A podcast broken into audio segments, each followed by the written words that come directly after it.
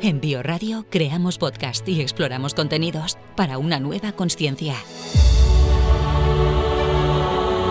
Este es otro de los episodios de la conferencia de Claudio García sobre el ciclo de la vida. En Bioradio la hemos fraccionado en episodios del podcast para que sea más digerible, pero también y sobre todo para poder acceder con facilidad a cada parte y a cada tema en concreto. Para Claudio García, la vida se divide en edades y él las analiza de forma magistral.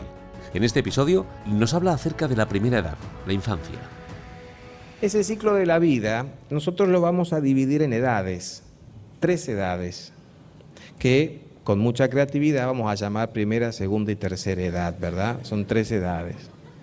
El ciclo de la vida lo dividimos en tres, tomando como hito para hacer la división las dos crisis más importantes que tenemos que enfrentar en la vida. Crisis es cambio, no es mala palabra, no es enfermedad, ¿eh? crisis es cambio, momento de cambio. Crisis vital quiere decir que la vamos a vivir todos, y esas dos crisis son la crisis de la adolescencia, que está entre la primera y la segunda, y la crisis del envejecimiento, que está entre la segunda y la tercera. Las dos crisis que todos vamos a vivir. ¿Eh? Crisis en las que entraremos todos. No salen todos, ¿verdad? ¿Cuántos entraron en la crisis de la adolescencia? Todos. ¿Cuántos salieron? Y algunos no salieron más. Entraron y se quedaron ahí para siempre. ¿Qué le vas a hacer?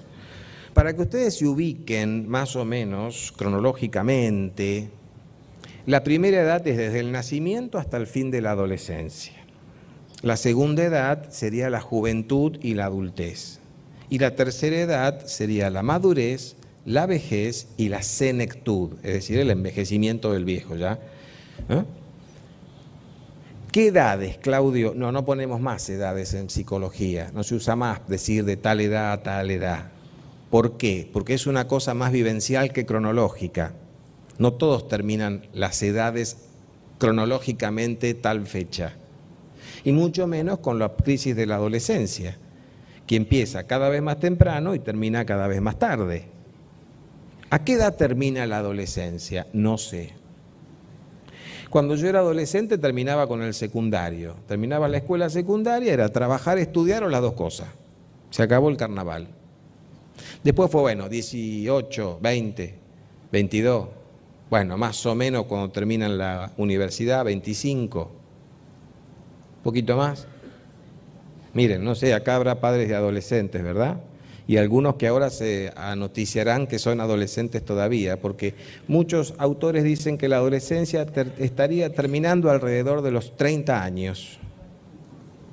Y que en personas de 31, 32, 33 podemos ver rasgos adolescentes y sería normal.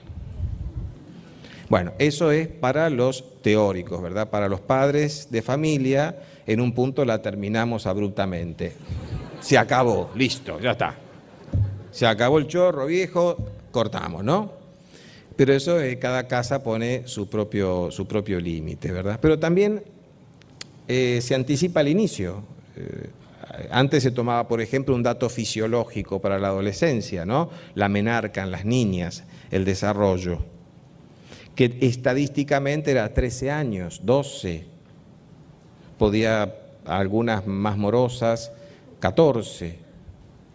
Pero estadísticamente, es un dato estadístico, no casos aislados, estamos yendo cada vez más a 10 o 9 años.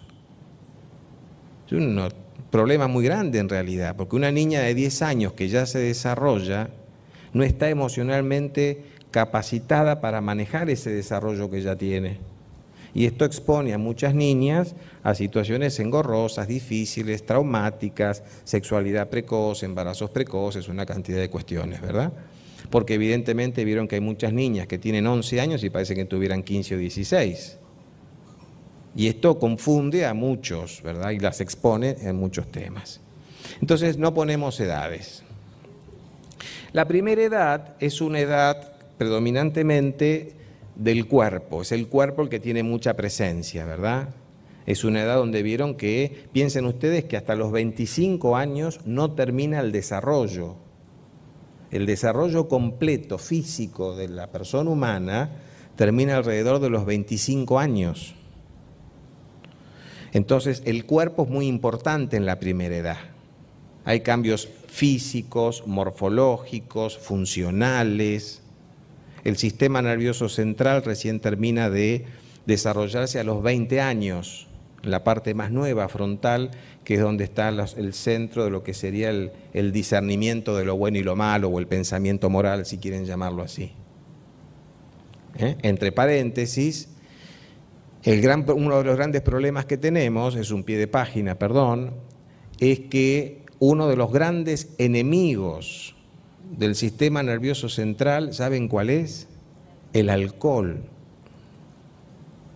Y los chicos tomando alcohol de edades tan precoces, 13, 12, 11, y de ahí en adelante empiezan a tomar regularmente, están afectando un sistema nervioso que todavía no está desarrollado.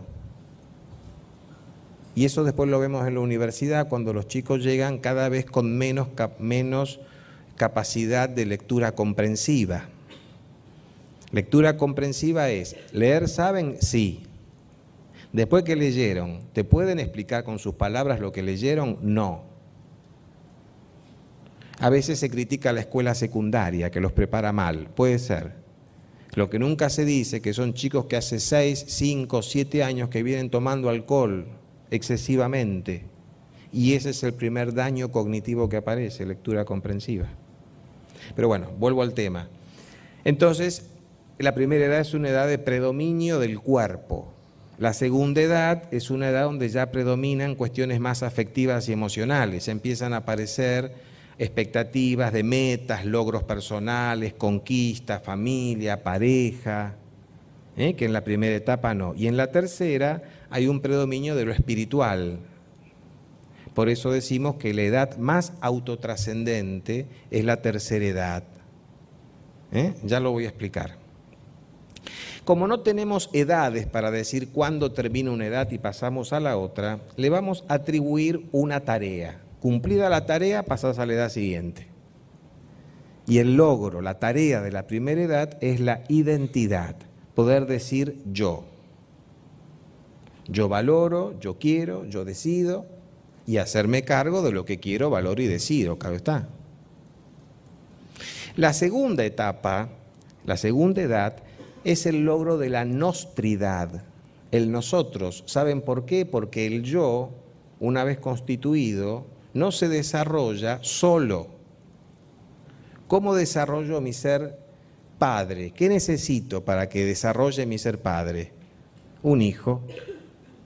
Mi ser amigo, un amigo. Mi ser docente, un alumno. El otro es condición para que yo crezca. Si no hay otro, yo no crezco. Si no hay otro, yo no me desarrollo. Por eso en la segunda etapa, que es la etapa del desarrollo personal, no ya físico, necesito de los otros. Salgo a buscarlos. Y una vez que ya me llené de mí, ¿qué necesito en la tercera edad? Vivir la alteridad, el tú. Me tengo que vaciar. ¿eh? Estoy lleno de mí, me tengo que vaciar. Este es un programa de las tres cosas que vamos a ver ahora, ¿eh? así que ya lo voy a explicar en detalle. Si en la primera edad yo tengo que construirme, construirme, ¿cuál debe ser mi necesidad predominante? No la única, no excluyente, predominante. Recibir. Me tienen que dar elementos para que yo me construya.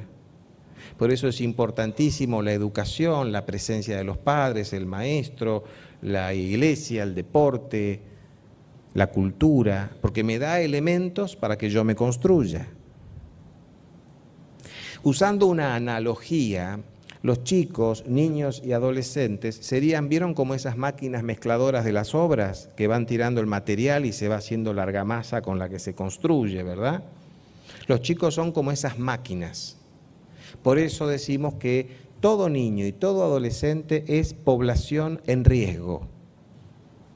Porque en esa máquina no entra solamente lo que ve en casa, lo que le enseñan en el colegio, lo que yo procuro testimoniarle. También ahí entra lo que ve en televisión, lo que ve en internet, lo que ve en la calle, lo que ve en la casa de amigos. Ah, caramba, entonces lo pongo en una burbuja al nene. No, no, no. Lo que tenés que hacer es darle mucho material noble porque el material noble neutraliza el material basura, que tiene que haber, porque no vivimos en una burbuja.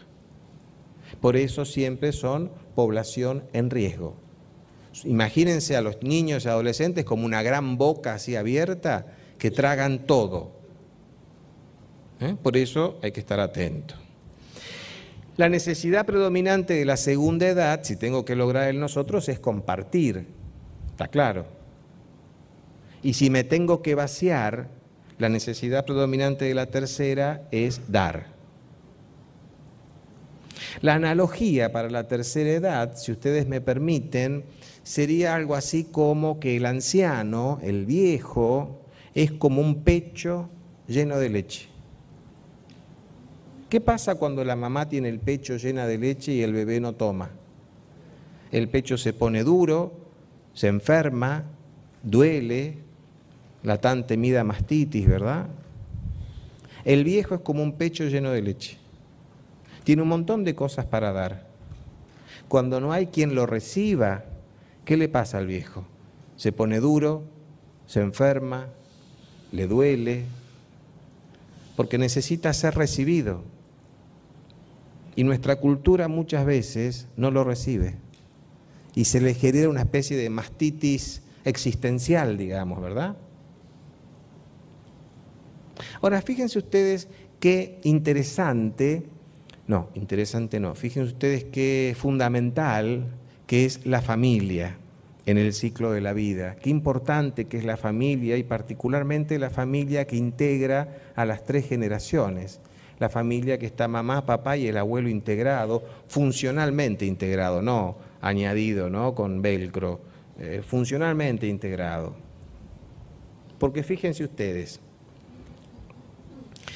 yo necesito compartir. Como en este momento de mi vida yo necesito compartir, estoy acá. O salgo a trabajar, o voy a hacer ese curso. Tengo que salir de mi casa, porque la vida espera de mí que yo logre algo.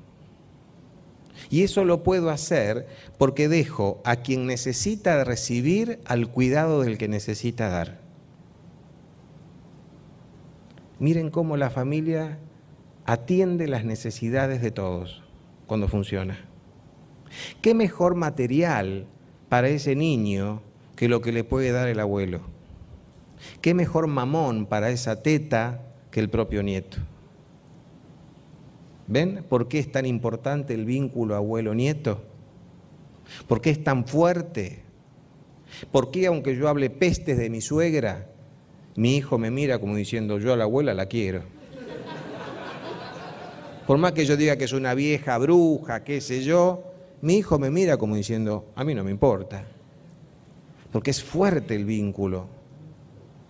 Porque es el que necesita dar con el que necesita recibir. Y juntos me permiten a mí la tranquilidad de salir porque yo necesito compartir. La familia, no me cabe dudas, es lo más maravilloso que nos puede pasar cuando funciona integradamente, ¿verdad? Hay un dicho inglés que dice algo así como, una manzana por día mantiene al médico alejado de casa. Y yo lo parafraseo diciendo, un abuelo integrado en la familia mantiene al psicólogo infantil alejado de casa. ¿Eh? Con respeto por mis colegas que hacen psicología de niños. ¿no? En esta primera edad, Estoy muy preocupado por reconocerme, por reconocer mi mundo, por reconocer mi rostro nuevo, ahora lo vamos a explicar. Estoy muy pendiente de mí porque me estoy construyendo. Empiezo a tomar mis primeras decisiones. Empiezo a decir yo creo, yo valoro, yo pienso. Es fantástica la primera edad. En la segunda edad, lo que yo trato es de establecer compromisos compromisos afectivos, estables, compromisos efectivos, la responsabilidad. Me comprometo con proyectos de vida, una carrera, un progreso económico o una misión que abrazo para mí. Y en la tercera es cuando me reconozco en el darme. Necesito darme. Va la nieta a la casa de la abuela la, nieta, la abuela sabe que a la nieta le gustan las galletitas chocolinas. ¿Qué hay en la cocina de la vieja? Un plato con chocolinas. La nieta, que va rápido, entra y sale y no quiere engordar, ni las toca. ¿Qué hace la vieja? Las pone en una bolsa de polietileno y la va corriendo para que se la lleve, ¿verdad? Por el amor de Dios, les pido y les pido que lo transmitan a otros. Agárrenle la bolsa de polietileno. Aunque después se la den al chico de la esquina que lava vidrios, no importa. Recíbanla. Porque para la abuela es muy importante ser recibida. Está hablando la abuela con la nieta y la abuela se saca el pañuelito del puño y se seca ¿eh? el goteo de la nariz y lo vuelve a poner en el puño. Y la nieta le dijo, qué lindo el pañuelito. La próxima vez la abuela lo tiene almidonado, planchado y se lo da. Y saca del puño papel higiénico. Total, yo me arreglo. Llévatelo. El viejo necesita dar y que me reciban. Y si tenemos una mirada trascendente, podemos pensar que hasta tiene lógica, ¿verdad? Porque lo próximo que le queda es elevarse. Y si no se saca peso, le va a costar elevarse, ¿verdad? Se tiene que vaciar para poder elevarse después. Dar. Doctor, yo no sé qué hacer por papá, ya no sé qué darle a papá. Mire, le puse el aire acondicionado, le puse el plasma para que vea el mundial, le puse, le llevo los caramelos que le gustan, le llevo la pantufla, porque a todos los viejos le regalan pantuflas, ¿verdad? Bien. Después cuando se mueren dice, tenía cuatro pares de pantufla, papá. ¿Para qué quería tanta pantufla? Y si te la regalaste vos, los últimos cuatro cumpleaños. A ver, tu padre no necesita tanto que le des, necesita ser recibido. Sentate un día y escúchalo. Es que siempre cuenta la misma historia. Es que a vos te parece que en 85 años tendrá una sola historia para contar. ¿Por qué no le sacás un tema o decirle eso ya te lo escuché, papá? ¿Por qué no le preguntás vos cómo era ir a la cancha cuando vos eras jovencito? Recordame, ¿cómo fue que la conociste a mamá? ¿Te acordás el torino que tenías? El viejo necesita dar, por favor, recíbanlos.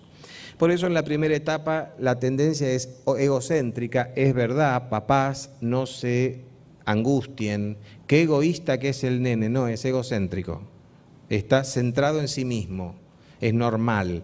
Dejarle un poquito de tiempo, vas a ver que luego va a ser el solidario chico que vos criaste toda la vida. Hoy es tirano pero solo piensan en él, sí. Solo son tiranos los chicos, sí. Es así. Cuando quieren algo son ya, ya. ¿Me vas a comprar la zapatilla? Sí. ¿Me compras la zapatilla?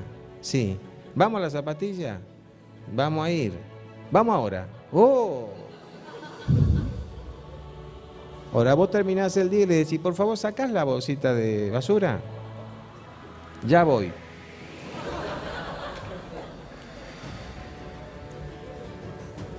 Por favor, ya voy. Sacás la bolsita. Ya voy. Se enojó.